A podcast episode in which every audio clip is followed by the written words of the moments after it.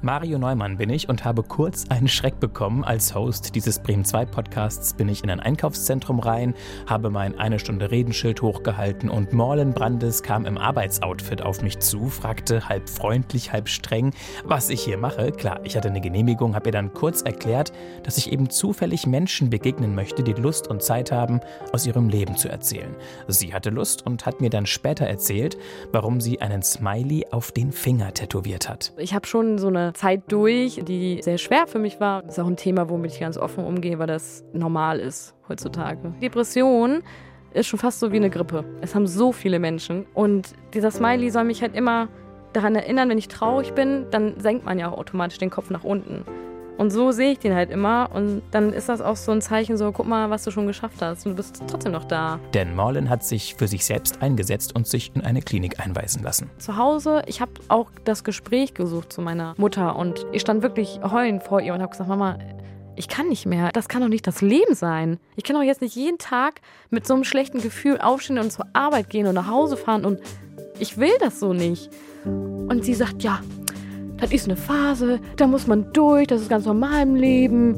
Ich so, nee. Also ganz ehrlich, wenn das das Leben ist, dann will ich gar nicht mehr leben. Dank professioneller Hilfe hat sie gelernt, mit Depression umzugehen. Mollens Leben ist ein Abenteuer. Wo es hinführt, da ist sie völlig offen. Bald will die 22-Jährige ihren Verlobten heiraten, hofft, dass ihr Vater sie dann reinführt. Ein Unterhaltsstreit mit ihm vor Gericht gehört zu den schlimmsten Momenten ihres Lebens. Wenn man da als Kind vor Gericht sitzt und der Vater begrüßt dann mit dem Handschlag, Händeschütteln so, hallo, boah, das war so richtig schlimm für mich. Normalerweise nimmt man sein Kind in den Arm und sagt, hey, schön dich zu sehen. Einem wirklich so die Hand zu geben, das war schon wie, als wenn ich einem Fremden begegne. Das war wirklich nicht schön, das war sehr, sehr verletzend. Also es hat mich sehr mitgenommen. Obwohl sie ihr Päckchen zu tragen hat, Morlen Brandes ist ein absolut fröhlicher Mensch. Es war ein Fest, mit ihr eine Stunde zu reden. Hier ist das komplette Gespräch in der ARD Audiothek. Hallo, Morlen Brandes. Hallo. Wir haben uns getroffen in Posthausen. Das mhm. ist ein kleines Nest eigentlich in der Nähe von Bremen, aber es ist berühmt berüchtigt für ein Einkaufszentrum oder genau. ein. Es ist eigentlich ein Warenhaus im klassischen Sinne. Ja. Weil es da alles Mögliche gibt. Es gibt alles. Es gibt auch einen Supermarkt sogar. Ja. Es gibt Technik, es gibt Mode, es gibt Möbel.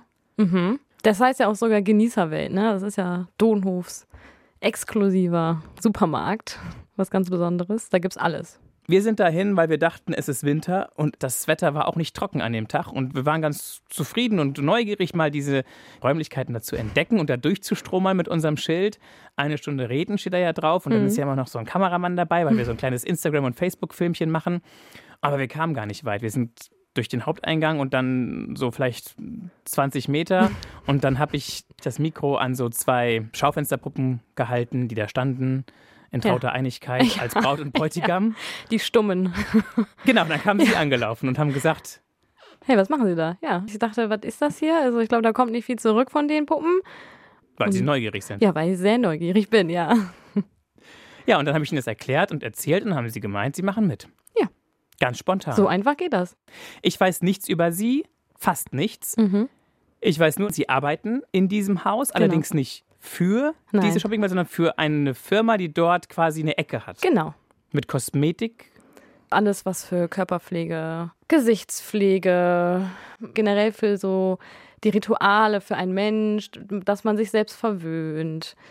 Rituals stand auch auf dem Stand auch auf meinem Schild, ja. Das sie mein, anhatten. Ja, das ja. sah aus wie so eine Uniform fast schon. das ist auch eine Arbeitsuniform, ja. Viele sagen immer, ich sehe aus wie eine Stewardess, aber nein. Man bekommt sehr viel Input auch, sehr viele Fortbildungen. Es gibt sogar eine richtige App, wo wir regelmäßig reinschauen müssen, um die Produkte besser kennenzulernen. Es steckt hinter jedem Produkt eine Geschichte. Eine Philosophie. Genau. Es ist nicht billig, es ist nicht zu teuer, es ist einfach das perfekte Geschenk. Ich habe dann noch erfahren, dass sie Morlen Brandes heißen, ja. dass über dem A eigentlich ein Kringel ist. Ja, also es wird Morlen ausgesprochen und wenn das so ausgesprochen. Und Marlin wird, geschrieben. Genau, und Marlin geschrieben. Ich sollte eigentlich ein Junge werden und Marlon heißen. Und dann dachten sich meine Eltern, ja, oh, wird doch ein Mädchen. Irgendwie Morlen. Ja, passt. Aber Marlin geschrieben, ich weiß nicht warum. Aber die Aussprache ist Morlen? Genau. Kommt aus dem Schwedischen. Weil Sie ja. schwedische Wurzeln haben, nee. oder? ich bin einfach deutsch. Und dann Brandes der Nachname und da haben Sie schon gesagt, noch, noch. Brandes. Ja, bald lange mit Nachnamen. Das heißt, Sie sind verlobt. Ich bin verlobt, ja, mit meinen 22 Jahren. Viele sagen ja sehr früh, aber ich finde, wenn man den richtigen Partner findet, wo man einfach merkt, das passt, dann let's go. Und Sie haben einen Hund. Das Ja. habe ich auch schon erfahren, beim Mikrofone aufwärmen. Genau, den Chopper ist ein Dobermann, der ist fünf Monate alt. Ein ganz toller Hund, sehr intelligent, aber ist gerade in der Pubertät. Also es ist wirklich anstrengend, aber das geht ja auch vorbei, die Zeit. Was heißt denn ein Hund in der Pubertät? Heute zum Beispiel beim Gassi gehen, ich habe ihn freilaufen lassen und dachte mal, komm, der Hund, der darf ja auch mal rennen, ne? Und da meinte er nicht zu hören. Dann äh, hatte er was im Maul, das wollte ich ihm wegnehmen, ist er vor mir abgehauen, von wegen, ja, du kriegst mich nicht, fang mich doch. Und deswegen habe ich ihn wieder an die Leine genommen. Und jetzt bleiben wir erstmal bei der Leine. Warum ein Dobermann? Ich fand diese Hunde schon immer sehr interessant. Die sind einfach so aufmerksam. Ne? Also ich wollte schon immer einen Hund haben, der so mein bester Freund ist auch. Man unterstützt sich so. Man hat ja auch einen Hund sehr lange bei sich und man entwickelt natürlich auch eine Beziehung zu dem. Ich kenne Dobermann eigentlich nur als Wachhund vom Schrottplatz. Echt? Der Rottweiler gibt es da auch noch. Ja, Rottweiler, ja. Aber ja, Dobermänner haben schon diesen Beschützerinstinkt, aber man. Sind das nicht auch Kampfhunde offiziell? Nee, es sind keine Listenhunde. Es kommt ja auch immer darauf an, ne, wie der Halter ist. Ne? Wenn der Halter aggressiv ist, wird der Hund auch aggressiv. Wir sind eigentlich relativ entspannt. Ich habe auch ein Pferd. Ich reite auch schon sehr, sehr lange. Ich habe mein erstes Pony mit sieben Jahren bekommen. Mit fünf saß ich schon das erste Mal auf einem kleinen Pony. Und ich habe sehr viel Tiererfahrung und einfach auch dieses Gespür für Tiere. Ich liebe Tiere über alles. Ob es ein Regenwurm ist, ist mir egal. Ob es eine Ratte oder eine Maus ist. Ich habe einfach ein Herz für Tiere. Schön. Ja. So, und was ich mich gefragt habe, Ja. was muss man sein, um dann da arbeiten zu dürfen? Sind Sie Kosmetikerin oder sind Sie Einzelhandelskauffrau? Ich bin was ganz anderes. Ich bin biologisch-technische Assistentin, gelernt in Hannover. Habe auch in einem Labor gearbeitet, aber habe dann festgestellt, nee, das ist mir hier zu einsam. Ich brauche einfach Kontakt zu Menschen. Ich bin echt ein lebensfroher, äh, Offener. offener Mensch und dieses Alleine sein und immer denselben Versuch machen, das war mir irgendwann so zu langweilig. Dann war ich im Schlaflabor, habe ich nachts gearbeitet, war auch interessant. Ähm, Mit wie vielen Leuten? mit maximal, ich glaube, zehn Patienten. Man muss halt aufpassen ne? und die Patienten verkabeln, darauf achten, dass sie halt nicht ersticken in der Nacht, weil die viele haben Apnoen, nennt sich das, Atemaussetzer und das ist halt sehr, sehr ungesund, erhöht halt auch das Risiko für Schlaganfälle und andere Erkrankungen. Und dann haben Sie ganz unterschiedliche Arten von Schnarchen gehört. Ja, also viele haben auch sehr lebendig geträumt. Man hat das ja gesehen, da ist ja immer eine Kamera mit im Raum. Man guckt da jetzt nicht die ganze Zeit drauf, aber Wenn sich da Ähm, was dann bewegt oder so. Ja, also es gab schon mal einen Patienten, wo ich dachte, okay, also es war schon sehr speziell, wie er sich äh, so rumgefuchtelt mit den Armen und alles. Also der hat richtig, glaube ich, auch Party gemacht. Ich glaube, der hat Fußball gespielt in seinem Traum, weil er hat richtig gejubelt. Und gewunken, ja, war interessant. Aber letztendlich ging es halt darum, zu markieren, wie viele Aussätze hat dieser Patient und was für eine Behandlung braucht er. Braucht er eine Maske zum Schlafen oder nicht? Oder braucht er eine operative Behandlung, wenn es gar nicht besser wird, trotz Maske? Und wie lange bleibt da so ein Patient in der Regel? Wie viele Nächte? Zwei Nächte. Kann auch mal bis zu drei, oft bis zu vier Tage sein, je nachdem. Es wie gibt mehrere. man schon weiß, was los ist. Ja, es gibt natürlich auch mehrere Einstellungen. Es gibt einmal, wenn man eine Maske hat, gibt es Optionen, dass die den Rhythmus für den eigenen Atem halt vorgegeben bekommen. Die spüren dann so einen Druck, okay, dann müssen die einatmen. Also das machen die unterbewusst, wenn die schlafen. Ne? Es wird halt so dann eben geregelt, dass sie möglichst keine Aussetzer mehr haben. Aber ist das nicht das, was eigentlich niemand möchte, so eine Ja. Maske? Aber wenn es nicht anders geht, dann ist das schon sinnvoll. Wie alt sind die Menschen so im Schnitt gewesen? Oh, unterschiedlich. Von 20 bis 70. Also ist alles Aber schon dabei. eher ältere, oder? Ja, eher ältere und auch übergewichtige. Aber ja, war alles dabei. Und da sind sie aber nicht geblieben. Nee, da bin ich nicht geblieben, weil ich gemerkt habe, nachts arbeiten ist schon so eine Sache. Also man lebt ja auch mit seinem Partner irgendwie so aneinander vorbei. Und das macht dann irgendwann halt auch fertig. Der normale Biorhythmus ist ja total kaputt. Ne? Eigentlich kann man sich da selber hinlegen beim Schlaflabor. Das heißt, sie konnten tagsüber nicht sozusagen ausgleichend Also Ruhe finden. ich habe schon lange geschlafen dann. Ne? Also wenn ich so, sagen wir mal, von 9 bis 7 Uhr habe ich da gearbeitet, bin nach Hause und habe dann schon bis 16, 17 Uhr geschlafen. Also ich schlafe generell sehr gerne und sehr viel. Deswegen, ja, war das irgendwann, das ging nicht. Man hat ja gar keine Freizeit mehr. Man schläft, arbeiten, schlafen, arbeiten. Nee. Deswegen habe ich gesagt, ich suche mir was anderes. Und bin dann spontan. Ähm, Ja, spontan sind sie. ja, bin dann wirklich spontan.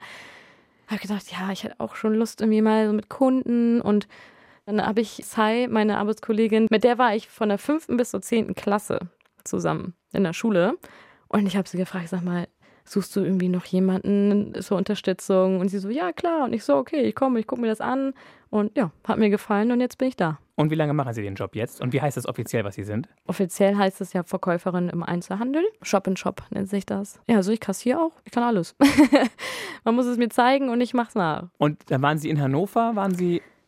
Auf einer Schule, genau. Ich habe eine schulische Ausbildung gemacht in Hannover zwei Jahre. Und davor waren Sie wo? Davor war ich in, ich glaube, das war BBS, berufsbildende Schule für Hauswirtschaft und Pflege. Habe ich gemacht, habe ich noch ein FSJ gemacht im Schwimmbad. Ich habe schon so viel gemacht. Und in welchem Ort sind Sie aufgewachsen? In Ottersberg, in der Nähe von Posthausen, im Elternhaus. Und wo leben Sie jetzt? Jetzt lebe ich in Posthausen mit meinem Verlobten und Chopper. Dem Hund. Genau. So, bevor wir weiter gucken, Ja. Was es mit dem Verlobten auch auf sich hat Mhm. und wer den, Hund, wer den Hund mehr mag, Sie oder er, Oh, das kann ich ganz einfach beantworten. vermutlich Sie. ja. Der Hund mag mich auch mehr als, als meinen Verlobten. Sie haben da links von dem, genau, so ein Papierbeutelchen. Ja. Da sind die kleinen Fragen des Lebens drin. Das sind die 50 Stück. Sie Wow. dürfen das Schicksal jetzt selbst in die Ach so. Hand nehmen, Frau Brandes. Soll ich und drei einfach Stück. ziehen? Ja, genau. Einfach so just for fun. Okay, eins, zwei, drei. Die erste Frage bitte. Das letzte Foto, das sie mit ihrem Handy gemacht haben, zeigt mein Hund. In welchem Moment? Der hat geschlafen. Ganz süß auf dem Sofa. Darf er das? Ja. Also wenn ich das möchte, dann darf er das, ja. Ansonsten hat er sein Hundekörbchen oder nicht? Ja, der hat ein Hundekörbchen für 150 Euro, aber da schläft er nicht drin. Das liegt jetzt draußen auf der Terrasse, weil er da reinpinkelt. Oh nein. Ja, ich weiß auch nicht, was es ist. Nächste Frage.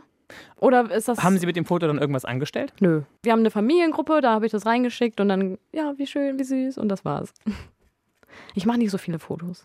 Die nächste Frage Die nächste. bitte. Bei welcher Telefonnummer gehen Sie auch mal nicht ans Handy? Ja, unbekannte Nummern. Weil Sie nicht wissen, wer es ist. Ah, nee, weil ich nicht weiß, wer es ist. Das habe ich ja so gelernt, ne? Von Mama und Papa. Habe ich auch keine Lust zu, weil meistens sind das ja irgendwelche Leute, die irgendwas. Sie haben gewonnen, äh, sie kriegen eine Reise geschenkt. Nee, danke, brauche ich nicht.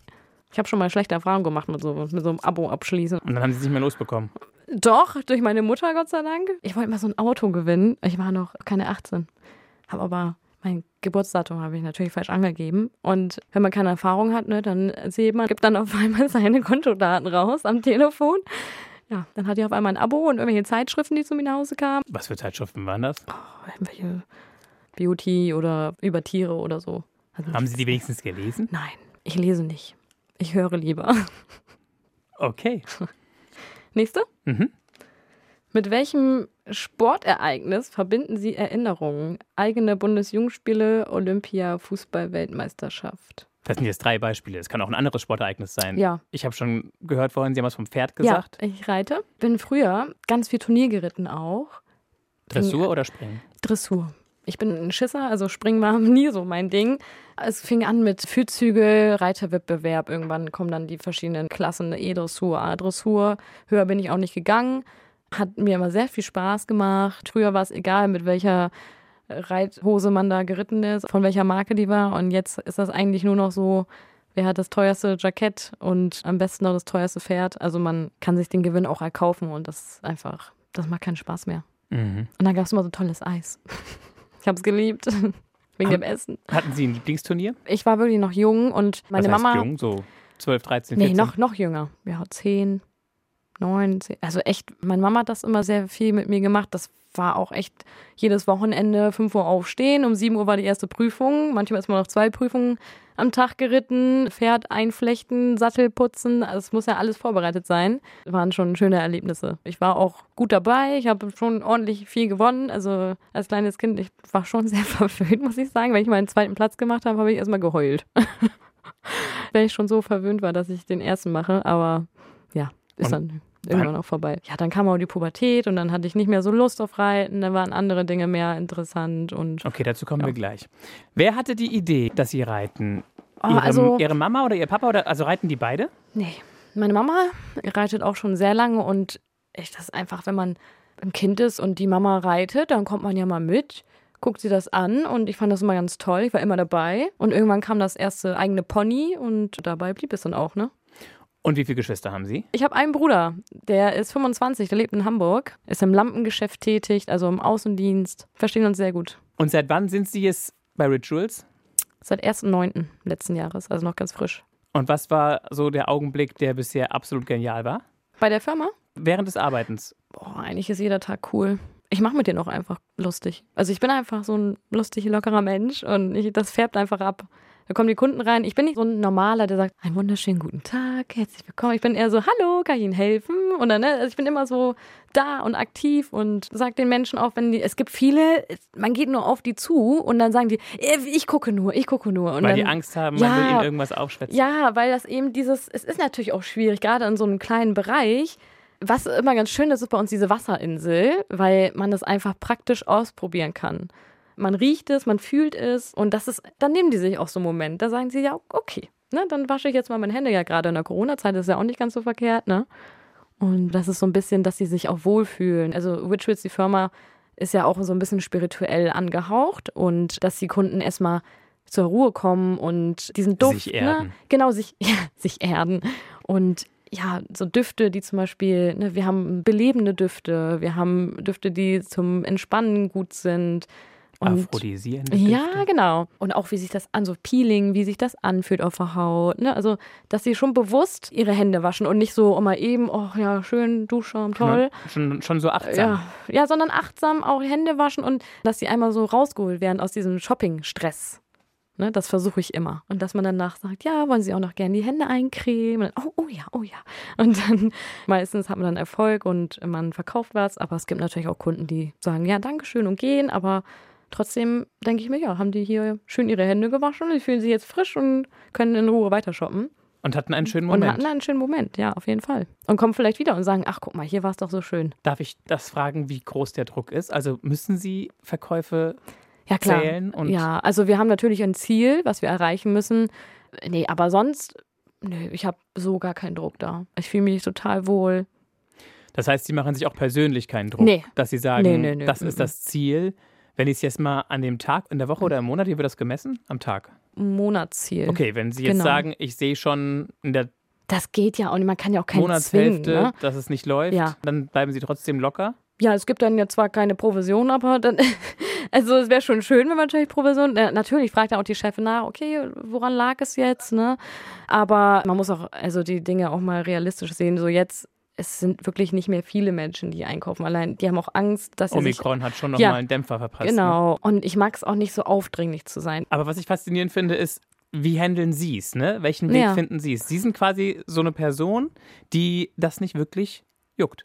Dann ist es halt Ja, also so. Sie, also, natürlich, ja, mir ist jetzt, jetzt nicht egal. Also Sie freuen sich, wenn Sie die Provision mitnehmen können, weil es läuft. Ja. Aber wenn es nicht läuft, Dann ist es so. dann haben Sie keine schlaflose Nacht. Nee, weil ich gebe mein Bestes. Ich glaube, das merken die Kunden auch.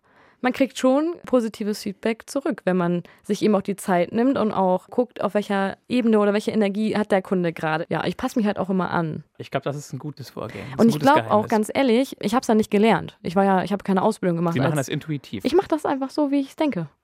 Und es kommt gut an. Also natürlich gibt es Kunden, die sind auch unfreundlich, aber das gehört einfach dazu.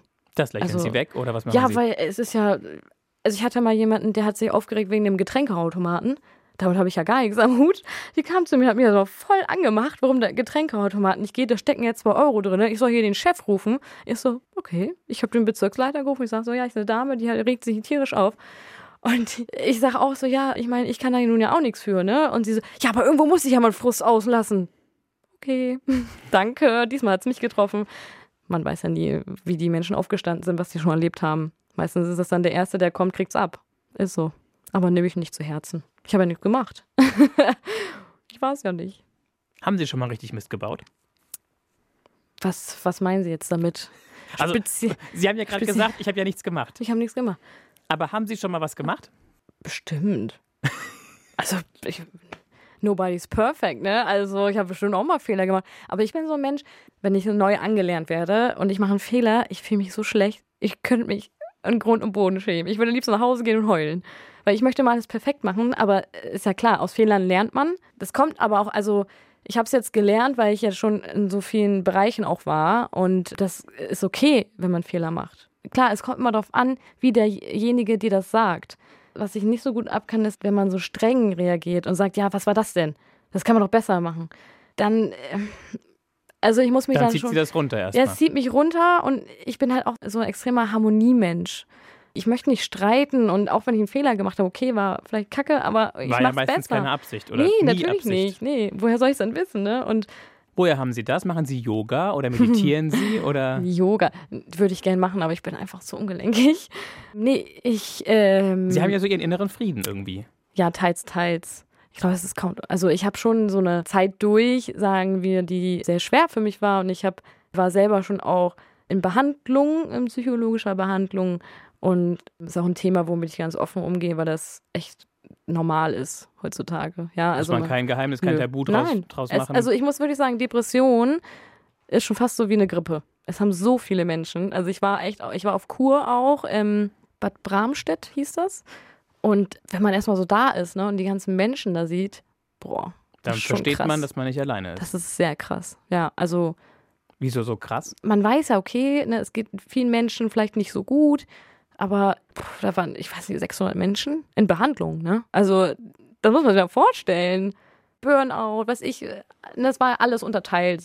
Unter Magersucht, unter Übergewicht, unter Teenager, also so Jugendpsychologenbereiche und Depression kann man ja echt ausfächern. Ne? Es gibt ja nicht nur ein Muster davon. Und deswegen haben Sie auch das Tattoo am Finger. den Smiley, ja, den habe ich mir nach dem Aufenthalt in der Kur stechen lassen, weil ich lache gern. Ich lache total gern. Ich bin immer sehr gern gut drauf. Und dieser Smiley soll mich halt immer daran erinnern, wenn ich traurig bin, dann senkt man ja auch automatisch den Kopf nach unten. Und so sehe ich den halt immer. Und dann ist das auch so ein Zeichen, so, guck mal, was du schon geschafft hast. Und du bist trotzdem noch da. Auch wenn du vielleicht eine schwere Zeit hinter dir hattest und nicht immer alles schön war. Aber ich möchte auch noch viel erleben. Ne? Und das versuche ich mir immer wieder zu sagen. Was das mit der schweren Zeit war, das wollen wir gleich nochmal genauer Ja, hören. Jetzt gucken wir kurz in den Koffer vorher. Oh. Ich mache den jetzt auf. Ja. Liebe Morlen Brandes, wir haben uns Ja. gedacht, das Leben ist ja auch irgendwie eine Reise. Auf jeden Fall. Und deswegen haben wir den Koffer. Mhm. Da sind ein Dutzend Gegenstände drin. Ihre Aufgabe ist es jetzt, eine Sache, Sie müssen sich für eine Sache entscheiden, da rauszunehmen und dann zu erzählen, warum ist es diese Sache geworden und keine andere. Was verbinden Sie damit aus dem Bauch raus? Folgen Sie Ihrer Intuition, machen Sie es leicht und Das ja- spontan. also nicht, nicht, nicht, nicht ins Grübeln kommen.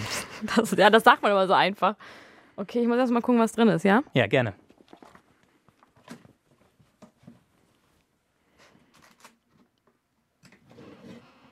Ich glaube, ich habe mich, entsch ich hab mich entschieden.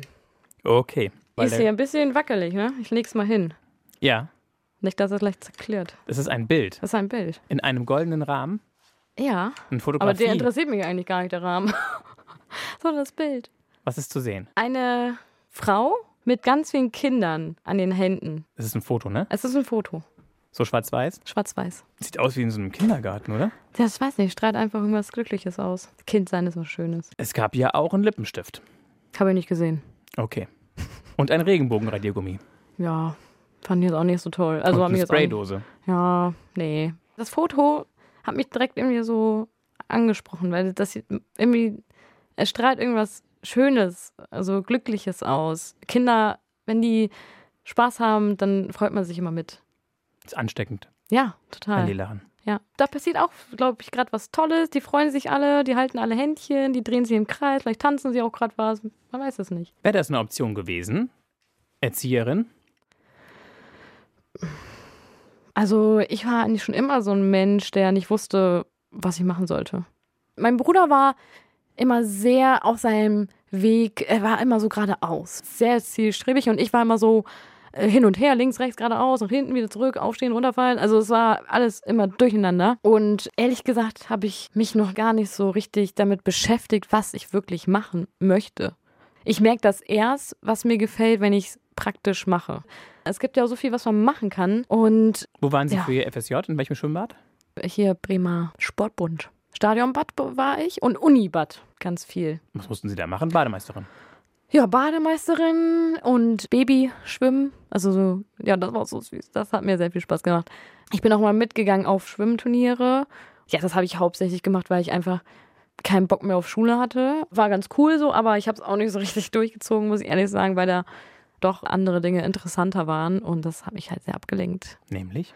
Ja, ich hatte einen Mann, der, also was heißt, ja, das war, das war schon ein Mann, kennengelernt und der hat mich sehr eingenommen, sehr kontrolliert, kann man sagen. Also ich war. Das war Ihr Freund? Es war mein Freund in der Zeit, ja. War aber keine gesunde Beziehung leider. Also Okay. am Anfang war es echt toll alles. Ja, und irgendwann hat sich das Blatt gewendet und es war sehr, sehr schlecht auch für mich. Aber da hatte man sich schon verliebt und dann ist es schwer wieder zu gehen, ne? Obwohl Sie gemerkt haben, dass es schlecht ist. Ja, Hatten also- Sie noch Gefühle? Ja. Das war einfach eine krankhafte Liebe. Es war toxisch. Dieser Mensch war sehr narzisstisch und ich wusste ganz lange nicht, warum. Ich bin immer wieder zurückgegangen. Obwohl Also- er was gemacht hat? Ja, mich psychisch einfach, also seelisch sehr schlecht behandelt hat. Wie sagt man, verbale. Er hat Sie runtergemacht. Ja, sehr. Also ich war für alles. Egal, wenn er was gemacht hat, ich war schuld. Ich habe sehr viel getan, sehr viel Liebe und Energie reingesteckt. Und leider kam das nicht so zurück, wie ich erhofft hatte oder was man erwartet eigentlich in einer normalen, gesunden Beziehung. War dann halt aber auch so, dass meine Eltern haben sich scheiden lassen, da war ich zwölf. Und beide Eltern waren halt mit sich selbst beschäftigt, mit neuen Partnern. Und ich selber stand so alleine da. Papa ist weg. So. Man weiß ja auch, dass es für die Mutter ist natürlich auch nicht einfach, ne? Zwei Kinder allein zu erziehen, dann weiterhin. Und Beziehungsweise mit dem neuen Partner. Aber der hat noch nicht da gewohnt, oder? War der Teil der Familie gleich? es gab jemanden, ja. Aber es war auf jeden Fall eine krasse Umstellung. Also mein Bruder und ich, wir haben uns sehr stark gewehrt dagegen. Also klar, ist das Haus von meiner Mama. Man kann ja nie als Kind sagen, will ich nicht. Wenn die Mutter sagt, so, die ziehen jetzt hier ein, das war ein Partner mit dem Kind. Und ja, musste man halt so hinnehmen. Okay, hallo, das ist hier mein Zuhause. Kommen wir auf einmal hier rein und man muss alles teilen, also noch mehr teilen. Und wir haben es irgendwann akzeptiert. Wir hatten auch wirklich schöne Momente, schöne Urlaube. Und ja, irgendwann ging die Zeit vorbei nach fünf Jahren und die Wege haben sich auseinandergelebt. Und ich hatte Zwischen aber, Ihrer Mutter und dem neuen Partner. Genau. Ich hatte halt in der Zeit einen kennengelernt in der Disco. Diesen speziellen Typen da. Ja, speziellen Typen. Wie viel Typ, war der älter? Der war, ich glaube, ich war 16, Anfang 17 und er war 21. Türsteher. Eigentlich kann man schon da sagen, so, Achtung, Achtung. In welcher Rockergang? Äh, Ich glaube in keiner. Ich weiß nicht, der hat viel geredet. Ich weiß nicht, was man alles glauben kann und was nicht. Der war einfach irgendwie auch oft nachts weg, mitten in der Woche. Ich habe noch was zu tun und dann, ich habe auch nie weiter hinterfragt, was es ist, weil ganz ehrlich, ich wollte damit auch nichts zu tun haben. Weil eben, wenn man alleine dasteht, sucht man natürlich jemanden, der einen das gibt, was man halt nicht bekommt. Und das war eben derjenige und daran habe ich mich geklammert. Und ich wusste aber nicht, warum ich immer wieder zurückgegangen bin. Ich wusste ganz genau, wenn du da hingehst, dir geht's schlecht. Mit wirklich auch Magenschleimhautentzündung chronisch. Also ich habe sehr viel abgenommen in der Zeit. Ich habe noch geraucht in der Zeit. Ich habe sehr viel geraucht auch. Also das war eigentlich Stress pur. Die ganze Zeit nonstop Stress, Stress, Stress. Egal was war, man musste alles rechtfertigen und das war einfach irgendwann zu viel. Kam trotzdem aber nicht weg. Also ich habe immer wieder Ja gesagt. Er hat irgendwas gemacht, dann war ich wieder schuld, dann war wieder kein Kontakt für ein Jahr, dann kam er wieder Für ein an. Jahr? Ja, es war wirklich, es ging so fünf Jahre on-off, kann man sagen. Bis Sie. Moment mal, wenn Sie 16, waren 16. und das ging fünf Jahre, dann ist es noch gar Mhm. nicht so lange vorbei. Mhm, Nein, ist noch gar nicht so lange vorbei. Ich sage auch immer, wenn mein jetziger Partner nicht da wäre, dann wäre ich wahrscheinlich immer noch in diesem Teufelskreis. Er hat Sie seelisch oder psychisch missbraucht? Ja.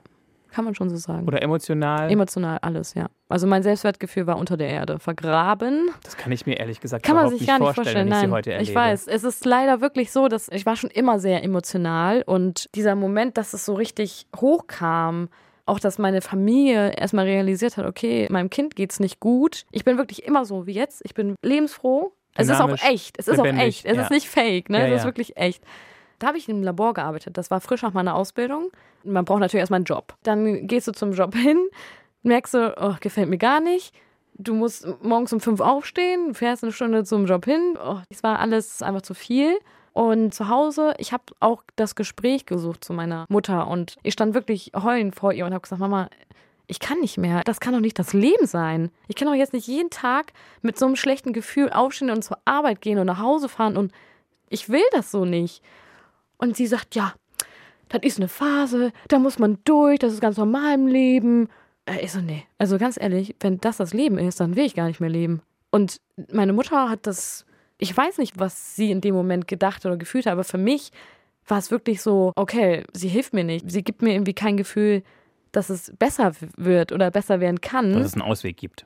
Ja, es war einfach so, ja, das ist eine Phase, musst du durch.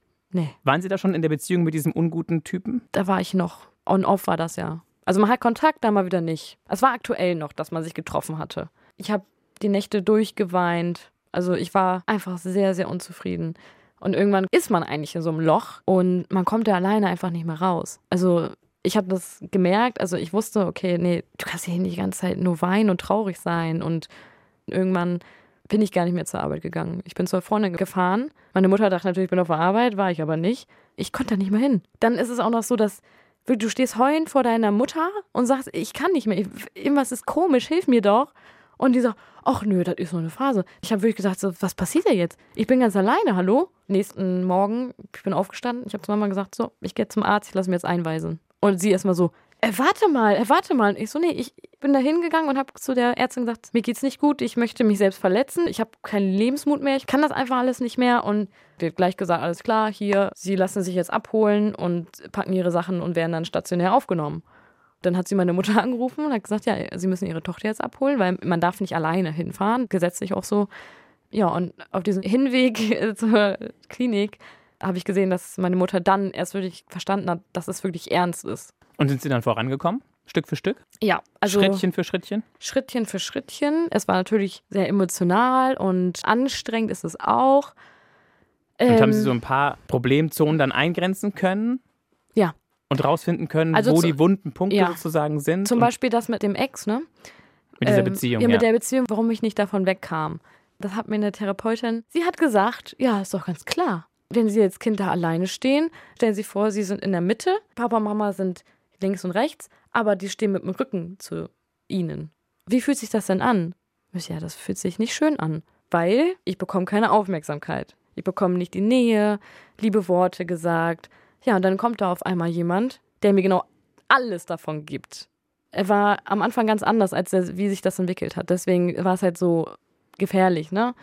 Da hat es so klack gemacht. Ich so, ja, der hat mir das gegeben, was mir meine Eltern nicht gegeben haben. Also klingt jetzt ein bisschen crazy, ne? Dramatisch, aber ja. Es ja, klingt dramatisch. aber es ist wirklich so. Und da, ab dem Moment wusste ich, wie ich damit umgehen sollte, wenn diese Person mich nochmal kontaktiert. Weil ich habe es verstanden. Wie lange hat es gedauert, bis er es akzeptieren konnte? Ich glaube, ich weiß nicht, ob es Bis heute? äh, bis heute. Also ich habe ihm natürlich dann gesagt, pass mal auf, ich habe jemanden kennengelernt, der tut mir sehr gut. Ja, aber wir schaffen das doch zusammen und du liebst mich doch und so und ich natürlich wieder so eingeknickt und guck mal, ne, der ah, eigentlich ist das ja doch ne, ein Lieber und dann habe ich hat er gefragt, ob ich schon intim war mit diesem Partner. Ich so ja und dann wurde ich erstmal aufs tiefste beleidigt und dass er alles zerstören würde, dass ich nicht mehr glücklich werde. So, ich natürlich blockiert. Nummer blockieren, alles blockieren.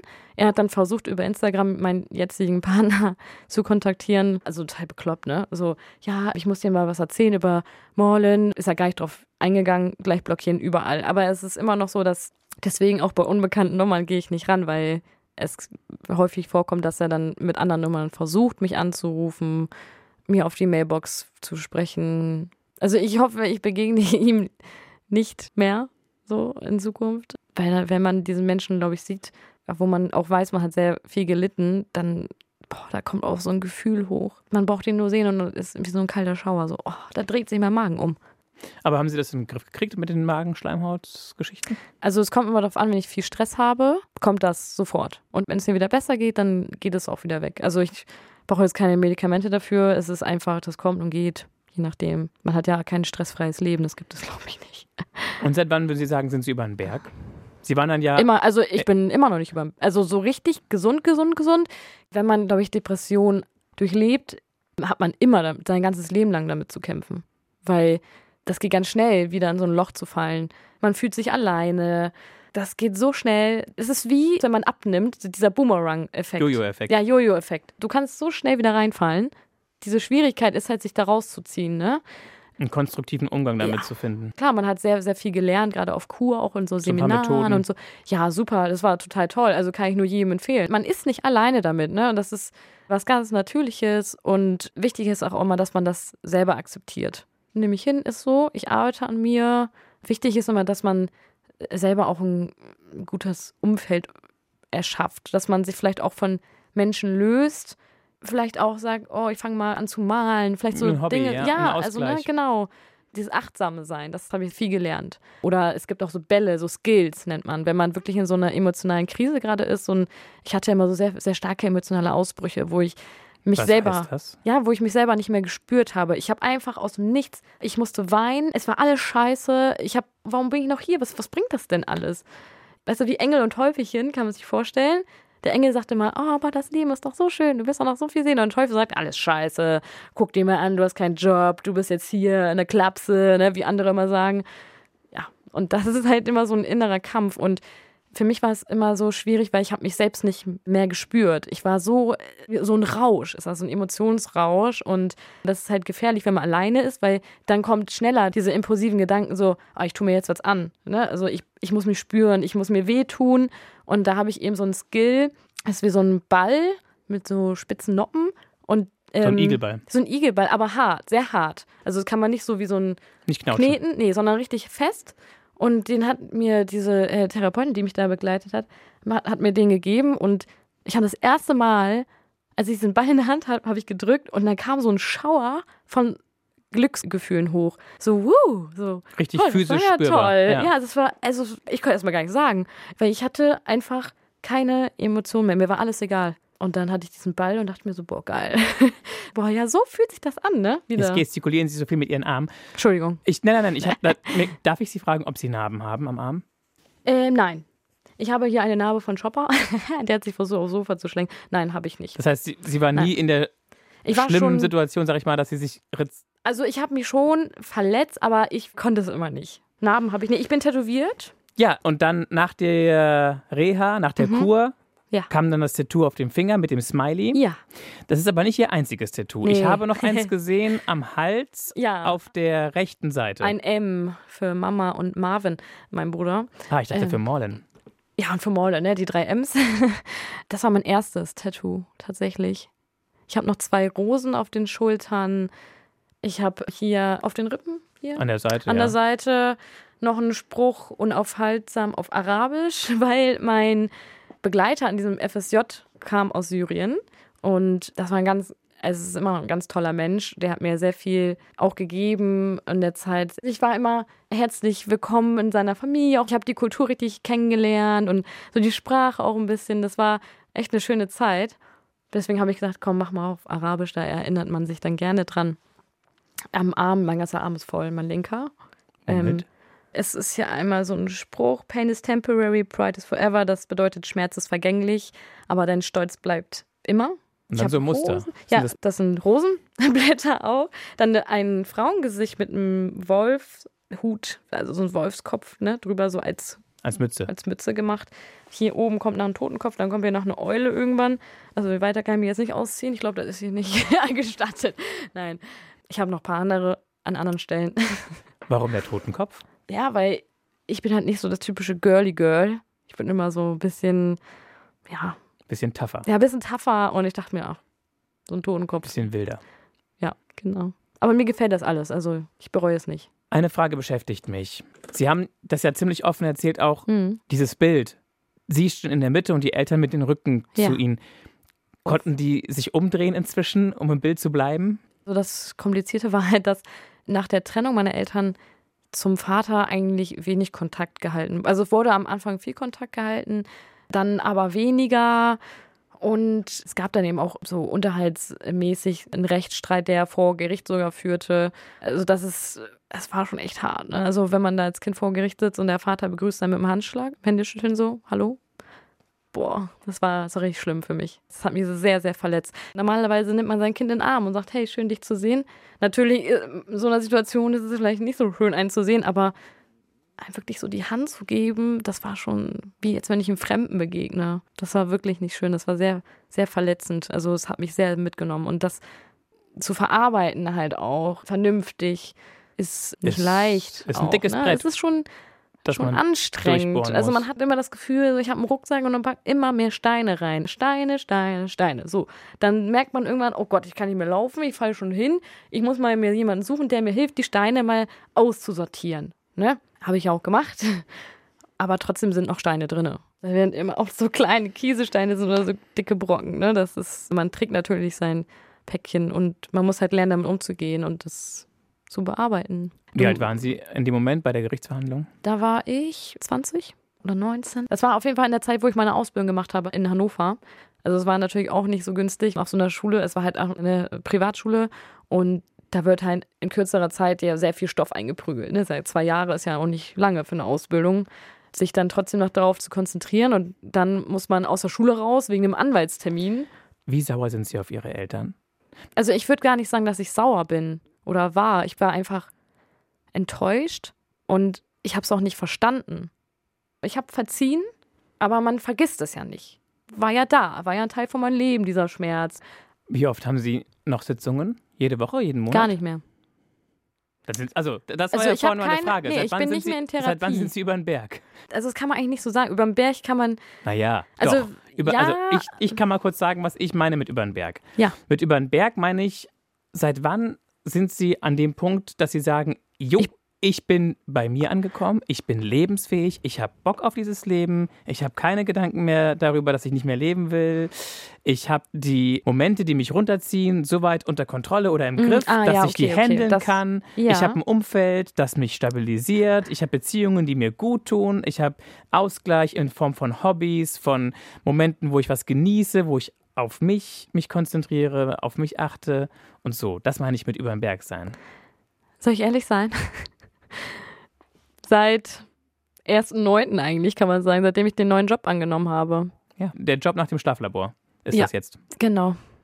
Da habe ich wirklich gemerkt, boah, Und seit wann haben Sie Ihren Verlobten? den habe ich seit, wir haben jetzt 2020, 22, Anfang 2021. Während Corona. Während Corona. Ja, wir kannten uns vorher auch schon. Also man hat sich immer gut verstanden. Man war immer so auf einer Ebene, aber früher war einfach nicht der richtige Zeitpunkt, weil ich ja auch noch mit dem anderen da beschäftigt war. Und wo, woher kannten Sie sich? Aus der Schule? Oder? Äh, durch eine Freundin, die in meiner Klasse war. Ich war auch bei ihm und auch über Nacht und da war auch, da war alles nichts, also alles so sehr Ruhig, angenehm, entspannt. ruhig. Ja, es war nicht so dieses direkt hier befummeln und was ich, oh Gott, das kann ich gar nicht ab. Also nicht nee. gleich intim werden. nicht, nicht gleich intim werden, genau. Und, und dann äh, habe ich gemerkt, ich habe ein gutes Bauchgefühl. Bei dem anderen hatte ich sofort ein schlechtes Bauchgefühl, habe es trotzdem gemacht, ne? weil Sie einfach wie so ein trockener Ja. Schwamm. Einfach so, ah, toll, toller Mann. Und ja, naja. Ist Ja. auch vorbei, Gott sei Dank, ne? Ja. Aber nee, bei, bei ihm habe ich von Anfang an ein gutes Gefühl gehabt und Hat er Also. bei Ihren Eltern um Ihre Hand angehalten? nee. Nee, er hat äh, meinen Finger in der Nacht, als ich geschlafen habe, ausgemessen. Also welche Ringgröße er braucht. Wie finden das Ihre Eltern, dass Sie so bald heiraten wollen? Also die haben das locker aufgenommen. Sagen, ja, ist doch schön, ist doch toll. Ja, alles gut. Da gab es gar keinen Stress. Jetzt schauen wir in den Beutel mit den Ja. großen Fragen des Lebens. So, wie viele? Drei? Ich lese mal vor. Gerne. Was wäre, wenn Geld in Ihrem Leben keine Rolle spielen würde? Spielt Geld überhaupt eine Rolle? Nee. Mir ist es, also klar, Geld ist wichtig. Man braucht natürlich Geld, um Essen zu kaufen, Wohnungen und alles, ne? So ist natürlich braucht man so diese Stabilität, aber ich muss jetzt auch nicht reich sein. Ich habe alles, was ich brauche. Auto? Auto habe ich, ich habe ein Pferd, ich habe einen Hund, ich habe einen Mann. Mir ist eigentlich viel wichtiger, ob man glücklich ist, so wie man es gerade hat. Also ich glaube, mehr Geld würde jedem, glaube ich, nicht schaden. So ist schön, aber ich muss jetzt auch nicht. Und ganz ehrlich, nach dem, was wir bisher geredet haben Ja, weil in dieser was Stunde, bringt dir denn Geld, wenn du Ja. so wenn du im emotionalen Loch sitzt, ja, bringt dir Geld echt auch so. nichts. Nee, ist so. Gut, die nächste Frage bitte. Nächste Frage. Haben Sie schon einmal eine Nacht durchgefeiert? Ja, klar. Was ist das für eine Frage? Mit oder ohne äh, Hilfsmitteln? Äh, ohne Hilfsmittel. Also ein bisschen Cola, aber Alkohol. nichts Härteres. Außer Alkohol, nee. Keine harten Drogen oder so. Ich bin sowieso ein Schisser, was das angeht. Gott sei Dank. Man hat ja keine Kontrolle mehr. Das, Haben Sie es ist miterlebt bei Freunden oder bei? So, also klar, man hat mal schon so Stories gehört, ne, so von engen Freunden, aber wenn ich schon das höre, denke ich mir so, oh Gott, das ist ja auch bei jedem auch anders, ne? Ich glaube, wenn man schon so Angst hat und wenn man dann sich irgendwas schmeißen würde, ich glaube, das wäre nicht so eine gute Idee. Weil man, man kann ja nicht einfach sagen, so jetzt möchte ich das nicht mehr haben. Man hat ja dann diesen Rausch Und wenn man sich nicht unter Kontrolle hat, dann will ich gar nicht wissen, was alles passieren kann. Haben Sie Psychopharmaka bekommen, als Sie in Ja, der nehme ich immer noch. Behandlung waren? Ich nehme immer noch welche. Ja, ich hatte davor welche, die haben mich total down gemacht, ne? also so emotionstod einfach. Mir hat gar nichts mehr gejuckt. Jetzt habe ich andere, die einen normalen Serotoninspiegel im Gehirn machen. Also ich fühle mich gut, ich habe wieder Lust auf Sachen. Am Anfang war ich immer, oh, kein Bock. Also so, ich hatte auch keine Energie. Und jetzt habe ich wieder Lust und Freude an Dingen, die ich früher auch gemacht habe. Und wie ist es für Sie, dass Sie da, müssen Sie das täglich oder einmal die Woche? Ja, jeden Tag. Das wird natürlich dosiert vom Neurologen, aber ich finde das überhaupt nicht schlimm. Ich meine, hallo, mir geht's gut. Ich möchte nicht wieder zurück. Wenn diese Tabletten das machen, dass ich halt jetzt so bin, wie ich bin, dann ist das doch gut. Das beeinträchtigt mich sonst gar. Also ich habe keine, Keine Nebenwirkungen. Nebenwirkungen oder sonst was. Nein, das ist alles gut. Die nächste Frage lautet: Ist Ihr Leben ein Abenteuer? Ja, auf jeden Fall, weil ich einfach nicht so der Mensch bin, der plant, sondern einfach immer mache. Kann Vor- und Nachteile haben. Was sind die Vorteile? Aber die Vorteile sind einfach eben diese spontanen Erlebnisse. Ich finde immer, alles, was spontan passiert, ist immer toll. Bei mir ist auch so, wenn ich jetzt etwas plane, zum Beispiel, ich treffe mich am Dienstag um 15 Uhr mit einer Freundin. Äh, Habe ich letzte Woche geplant, habe ich schon gar keine Lust mehr dann zu gehen. Sondern ich bin immer so, hey, hast du Zeit? Nein, ja, okay, ich komme oder komm nicht. Ich mag das lieber. Gut, mein Verlobter findet, der muss dann noch lernen, mit umzugehen. er plant halt gerne, ne? Das kann ich auch verstehen, aber ich meine es auch gar nicht böse, ne? Aber ja. Er macht sich immer Sorgen. Besser so als sauer sein. Oder dass Sie ihm egal sind. Ja, oder so. Das wäre ja auch nicht. Genau, er meint es auch nicht böse, er ist immer lieb damit. Also ich bin echt im positivsten Sinne ein Fan von Ihnen. Ja, Dankeschön. Ich finde Sie super, super stark und cool. Dankeschön. Wenn sie es nicht geben würde, wäre die Welt echt Oh. verdammt arm. Echt? Oh Mann, das ist sehr lieb. Danke. Wirklich. Sie sind Dankeschön. total wichtig. Und sie sind wertvoll und geliebt. Und es ist total Dankeschön. schön, dass sie Gast sind für eine Stunde reden. Ja, ich finde das auch toll. So. Ich finde das wirklich schön.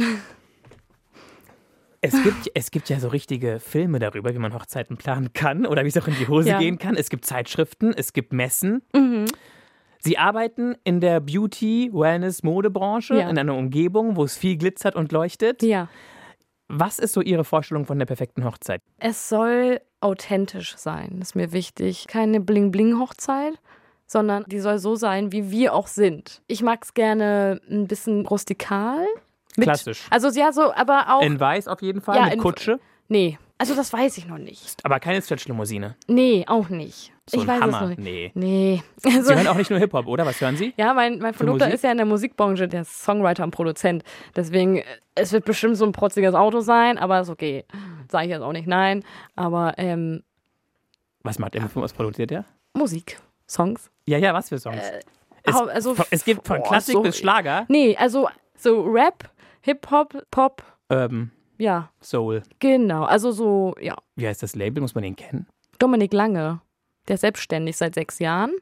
Song Woher? Songwriter, hier aus Kattenturm ist er aufgewachsen. Also Songwriter sind ja meistens nicht so bekannt. Okay, Sind ja eher die Künstler, ne? Also Okay. er hat auf jeden Fall auch schon goldene Platten und so. Also Echt? ja, der kann, der hat auch, der hat sehr, sehr Talent. Also ich bin immer erstaunt, wenn ich neben ihm sitze und er schreibt mal eben so, ein, so eine Zeile fertig oder so einen Text, also so einen ganzen Song fertig und da denke ich mir, wow, wie muss man so kreativ sein auch, ne? Der guckt sich Menschen an und sagt, alles klar, schreibt einen Song und passt eins zu eins, wie der Mensch ist. Für wen schreibt der unter anderem? Also er hat auch schon für Vanessa Mai geschrieben, für Adiam Boyupi, Hava, Schwester Eva, ja, noch ganz viele andere. Und was ist Ihr Lieblingslied? Haben Sie einen Song, den Sie als Ihren absoluten Also Lieblingssong bezeichnen würden? momentan höre ich gerade Saturday Love. das ist schon voll das Oldie-Lied. Ich weiß gar nicht, wer die Künstlerin ist. Soul, glaube ich, ist das. Das mag ich gerade sehr gerne. Warum? Weil das einfach so einen coolen Rhythmus hat. Und die gehen halt auch immer sehr lange, ne? so acht Minuten. Früher war das ja so. Und die Songs gingen ja, jetzt ist es ja bei zwei Minuten hört's auf. Und früher gingen die acht Minuten noch mit so einem schönen langen Intro. Und weil ich finde, die Musik von früher hat noch richtig was von Echtheit. Ne? Also jetzt ist ja viel, wird auch mit Autotune bearbeitet und so. Das finde ich echt schade.